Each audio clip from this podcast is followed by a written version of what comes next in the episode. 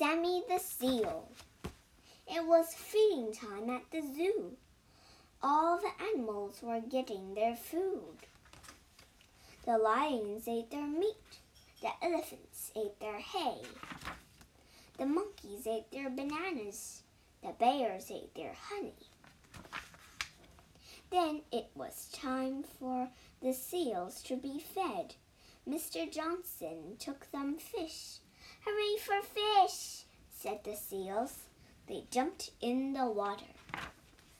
Soon the basket was empty. That is all there is, said Mr. Johnson. There is no more. Thank you for the fish, said the seals. They were good. The seals were happy. But one little seal was not happy. He sat by himself. He looked sad. What is wrong, Sammy? said Mr. Johnson. I want to know what it is like outside the zoo, said the little seal. I want to go out and look around. All right, Sammy, said Mr. Johnson. You have been a good seal. You may go out and see. Goodbye, Sammy, said the other seals. Have a good time. Goodbye, said Sammy. We are where are you going? said the zebra. I'm going out, said Sammy. Have fun, said the hippo. Come back soon, said the giraffe. Sammy walked and walked and walked. That seal must be from out of town, said a man. Sammy looked at everything. What street is this? said a man. I am a stranger here myself, said Sammy. I guess it is feeding time here too, said Sammy. That is a lovely fur coat, said a lady. Where did you get it? I was born with it, said Sammy. I wish I could find some water. I am hot. I want to go swimming, said Sammy. We are sorry. There is no room for you in this puddle, said the birds. And there is no room for you in here, said the goldfish. Keep out, said the policeman. You cannot you can't swim in there. Ah, here is a place, said Sammy. Who is in my bathtub? said someone. I am sorry, said Sammy. He left at once. Some children were standing in line. Sammy got in line too. What are we waiting for? asked Sammy. School. What do you think? said a boy. That will be fun.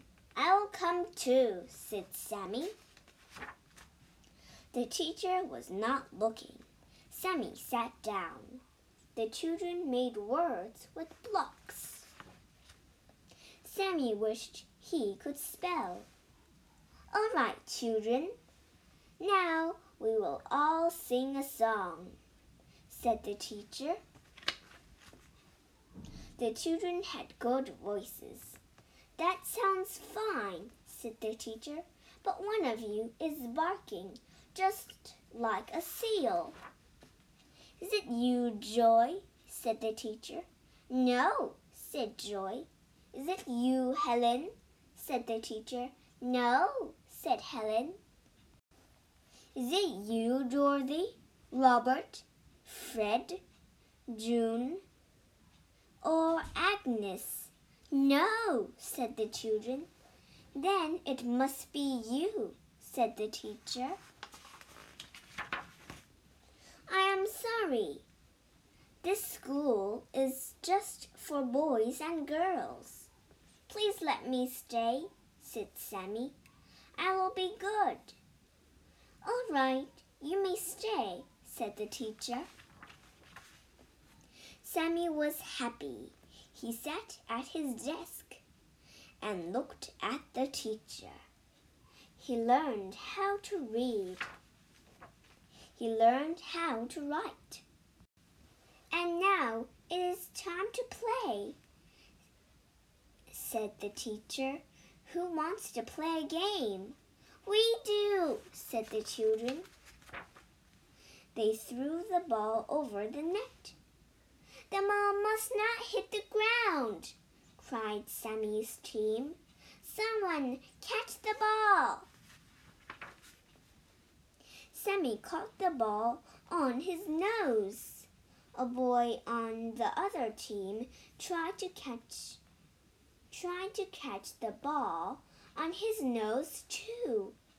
Boys must catch with their hands, said the teacher.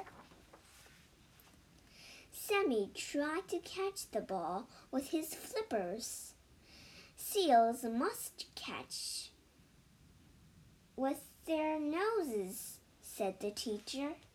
Up and down went the ball from one side to the other. At last, the teacher blew her whistle. Who wins? said the children. It's even, said the teacher. Everybody was happy. A bell rang. School was over. Will you be here tomorrow? said the children.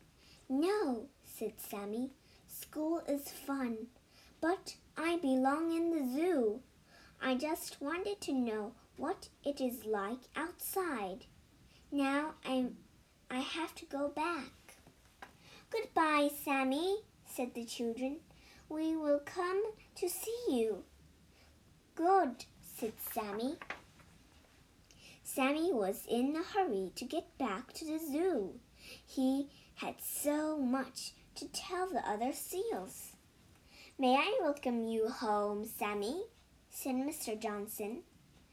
I am glad you are back. You are just in time. There is no place like home, said Sammy.